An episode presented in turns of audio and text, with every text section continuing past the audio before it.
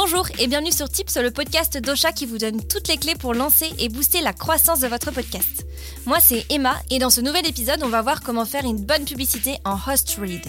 L'objectif de cet épisode c'est de vous permettre d'intégrer naturellement des publicités à votre podcast pour pouvoir gagner de l'argent en évitant d'avoir des coupures du style Écoutez vos cassettes préférées avec notre nouveau lecteur cassette Bluetooth, le VHS Retro Player 3000. Avec le VHS Retro Player 3000, profitez d'une qualité audio optimale et d'une expérience d'écoute révolutionnaire. Vous pourrez convertir n'importe quel fichier audio ou vidéo au format cassette pour pouvoir les partager avec vos amis qui ont aussi le VHS Retro Player 3000. N'hésitez plus, c'est seulement 399,99 euros. Ne pas exposer le lecteur cassette à des températures extrêmes, à l'humidité, à la poussière ou à des chocs. Ne pas lire plus de 5 minutes d'audio ou de vidéo par fenêtre de 24 heures pour éviter une surchauffe de l'appareil. Les cassettes du VHS Retro Player 1000 et du VHS Retro Player 2000 ne sont pas compatibles.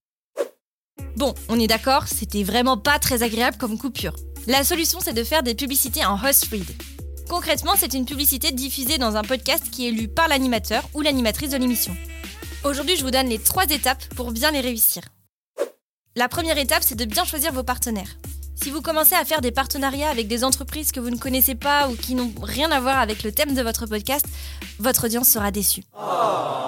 Il faut que vous restiez sincère et vous devrez donc bien sélectionner les partenaires que vous allez promouvoir dans votre podcast. Je vous déconseille vraiment de présenter un produit ou un service que vous n'utilisez pas régulièrement ou que vous ne connaissez pas du tout d'ailleurs. Ça risque vraiment de se ressentir lors de la lecture de votre host et votre audience se sentira un peu utilisée. Pour vous aider à trouver les bonnes entreprises, faites des recherches pour identifier celles qui gravitent autour du thème de votre podcast. Renseignez-vous sur leurs produits et contactez-les directement pour voir si un partenariat est possible. L'objectif premier d'un host read, c'est bien entendu de monétiser votre podcast, mais gardez bien à l'esprit que ça ne doit pas être au détriment de votre audience. Je compte sur vous. Pour trouver un sponsor, je vous renvoie à l'épisode 38 de Tips. Dedans, je vous donne toutes les bonnes techniques pour trouver et contacter un sponsor dans les règles de l'art. Étape numéro 2, une fois que vous avez trouvé votre sponsor et que vous avez signé un partenariat, vous allez pouvoir passer à l'écriture de votre host read. Votre objectif ici, c'est qu'il soit le plus naturel possible à l'écoute. Il faut que l'annonce soit intégrée au contenu et qu'elle donne du sens à votre épisode. Vous allez donc devoir écrire un script de votre annonce pour bien maîtriser ce que vous allez dire et pouvoir vous entraîner avant d'enregistrer. En le lisant 5 ou 6 fois, vous vous rendrez vite compte si vous êtes sur la bonne voie ou non. En fonction de ce que vous avez négocié avec votre partenaire, la durée et le positionnement de cette annonce dans votre épisode peuvent varier. Si vous l'avez bien préparé et que vous vous êtes entraîné, tout devrait bien se passer. C'est promis. Étape numéro 3, l'enregistrement de votre host read. Maintenant que vous avez lu, relu et re-relu votre annonce, vous pouvez passer à l'enregistrement. Si vous enregistrez seul, vous aurez tout le temps de faire plusieurs prises pour être certain et certaine d'avoir le meilleur résultat possible. Mais si vous devez lire cette annonce alors que vous avez un ou une invitée devant vous, c'est une autre histoire. Gardez simplement cette annonce écrite à côté de vous pendant l'enregistrement pour pouvoir la dégainer au moment opportun. Pendant votre enregistrement, essayez de garder le même ton que d'habitude et de garder la même fluidité dans votre expression. Il ne faut pas qu'on entende que vous êtes en train de lire votre texte. Vous pouvez toujours faire de la magie en post-production, mais faites quand même attention, c'est tout ce que je vous demande.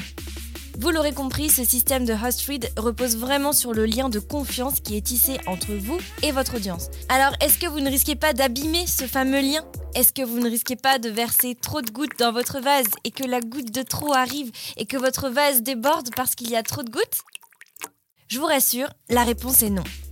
Si vous n'oubliez pas ce qu'on s'est dit tout au long de cet épisode, votre host read va se transformer en un contenu informatif pour votre audience. Et là, vous aurez tout gagné. D'un côté, votre partenaire sera ravi des performances de votre host read et voudra peut-être renouveler ce partenariat sur le long terme. Et d'un autre, votre audience le considérera comme une valeur ajoutée dans son écoute et pas comme une publicité qu'elle est forcée d'écouter.